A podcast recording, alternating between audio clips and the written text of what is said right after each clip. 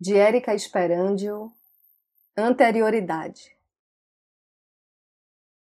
Na sala turquesa, o sol projeta no chão a sombra do encosto da cadeira onde costumavas sentar.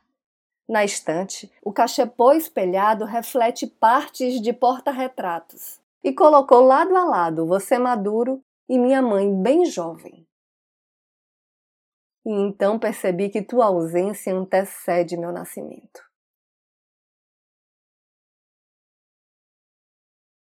Eu sou Renata Ettinger e esse é o Trago número 155.